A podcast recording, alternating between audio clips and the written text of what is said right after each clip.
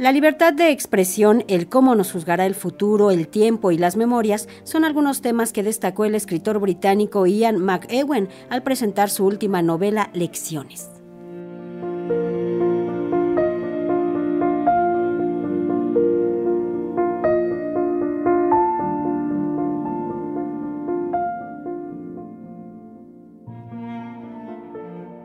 Estamos en una gran recesión de la libertad de expresión, señaló durante una conferencia virtual el escritor y novelista británico Ian McEwan, a propósito de su última novela, Lecciones, que ha sido publicada en castellano y catalán por la editorial Anagrama y que circulará en México en noviembre próximo. Escuchemos la traducción. Yo soy escéptico respecto a aquellos que intentan frenar los límites de la imaginación de otras personas. Yo creo que se está desdibujando, está desapareciendo la libertad de expresión en muchos estados autocráticos. Parece que hay como menos libertad. Yo creo que estamos en una gran recesión de la libertad de expresión y es doloroso ver esto en universidades, en los campus, en el debate público, los que vivimos todavía en los que podemos considerar sociedades relativamente libres, pues también tenemos cortada parte de nuestra imaginación porque claro, no queremos molestar a los demás. Y eso también va vinculado con lo que vemos en Estados Unidos, pero también en otros países que hay jóvenes y mayores que no quieren leer ciertos libros. Bueno, si no quieres leer, pues no leas, pero no impidas a otros hacerlo, ¿no? Hemos visto cómo se han retirado libros de las bibliotecas de las escuelas y la verdad yo espero que el péndulo empiece a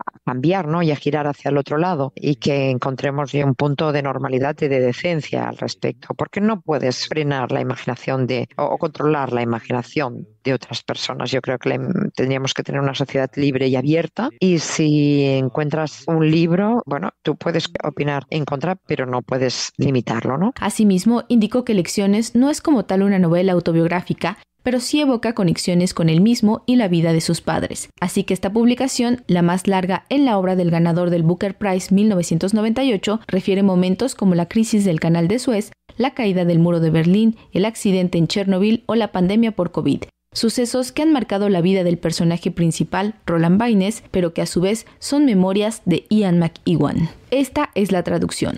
Hay un elemento muy potente de memoria en esta novela. Además, no he hecho investigación en esta novela, todo estaba ahí como esperándome. Y la memoria es un instrumento fantástico, pero que también es muy engañoso. Es decir, la evolución no nos ha garantizado una memoria fotográfica y cuando intentamos recordar acontecimientos, en realidad no recordamos mucho la secuencia. Aunque haya pasado algo hace dos años, la memoria es como un caleidoscopio. Y creo que desde el principio la novela, y sobre todo la novela también americana, siempre se ha interesado por narrar un tiempo subjetivo. Y precisamente por eso a los lectores les parece tan sencillo, tan fácil, ¿no? Cuando se confrontan con una novela que no va de manera lineal desde el principio hasta el final. Hay cosas que están como muy ancladas en la memoria, pero también en el flujo de la conciencia. La vida, como la memoria, a veces nos engaña y se organiza de una manera que es distinta a la cronología. El tiempo juega con nosotros y muchos escritores, evidentemente, han jugado también a su vez con el tiempo y han hecho obras maravillosas, precisamente desplegando una narrativa de una forma que no sea lineal. El autor de Ámsterdam y Expiación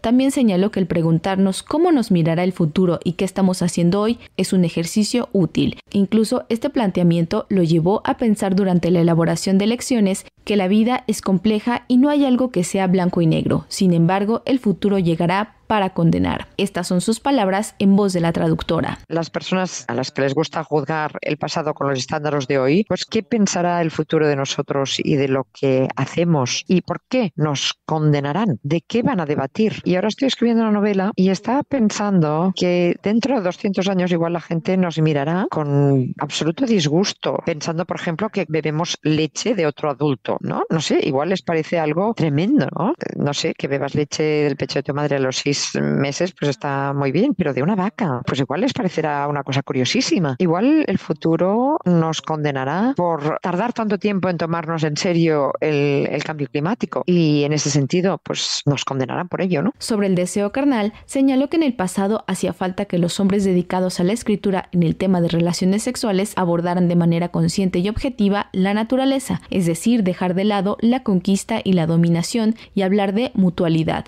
porque la culminación de del deseo es el momento sensorial más potente de la vida adulta y el ignorarlo incluso en la escritura es una locura. Para Radio Educación, Pani Gutiérrez.